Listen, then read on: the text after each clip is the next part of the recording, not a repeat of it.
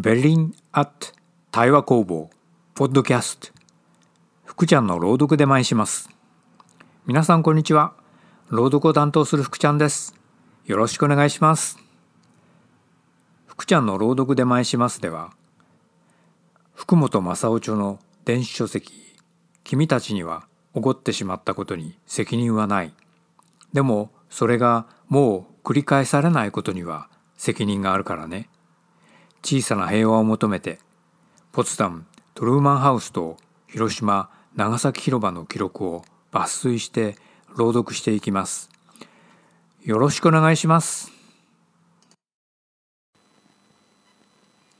今回は第11回ポツダムに記念碑を作るの章から募金活動がライフワークとなる。を朗読します。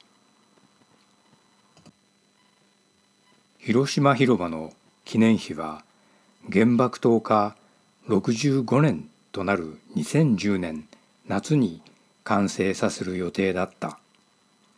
日本では広島を中心に寄付金が集まった。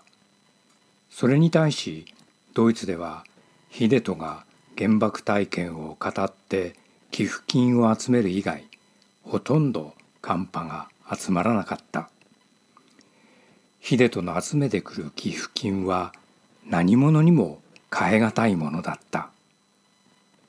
2010年春にドイツにおいて匿名で多額の寄付があるまでそういう状況が続いた。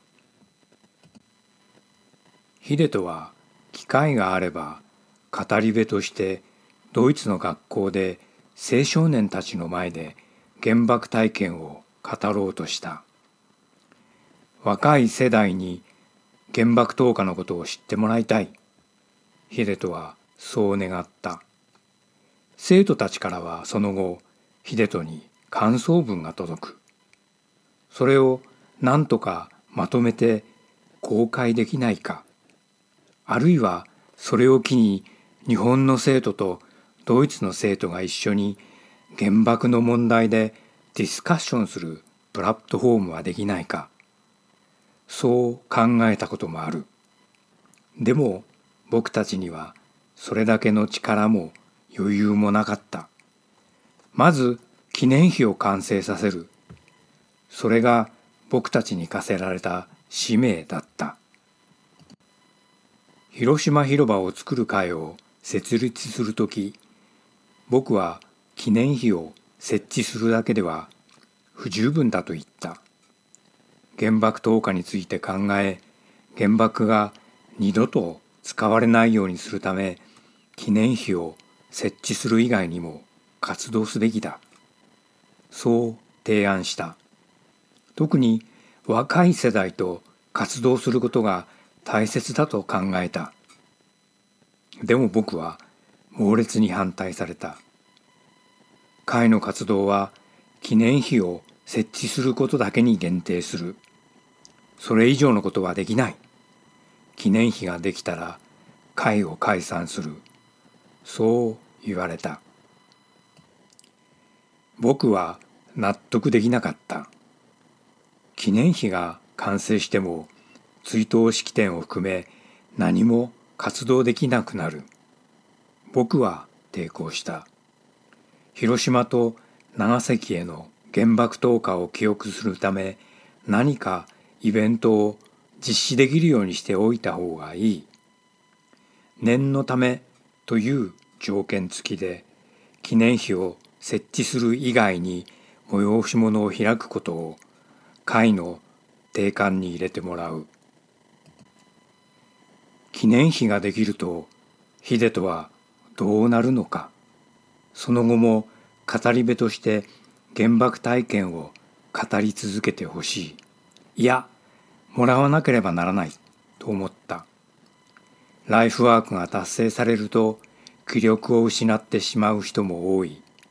僕はとても気になった。秀人にはそうなってほしくなかった。記念碑が完成すると僕は秀人に会うごとにいつまでも語り部を続けてください」と言った。2011年9月だった。僕は列車でドイツ北部のハンブルクに向かっていた。放射性廃棄物の中間貯蔵施設と最終処分調査港のあるゴアレーベンに行くためだった。その近くで有機農業を営む農民を取材する。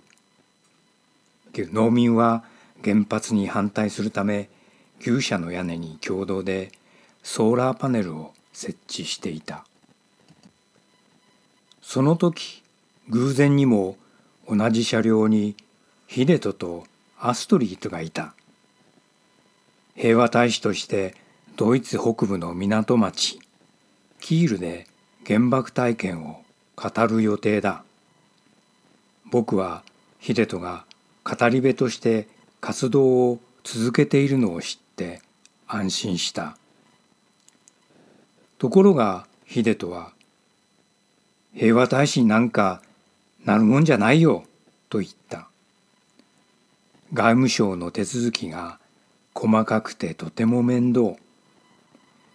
原爆体験者が高齢であることを何も考えてない。平和大使にはなるもんじゃない。これが初めて最後だ。と憤慨した。秀人には1ヶ月半前の8月6日広島広場で会っていた。この時秀人はポツダム市長立ち会いのもとでポツダム市のダス・ゴルデネ・ブーフ金の本に記帳した。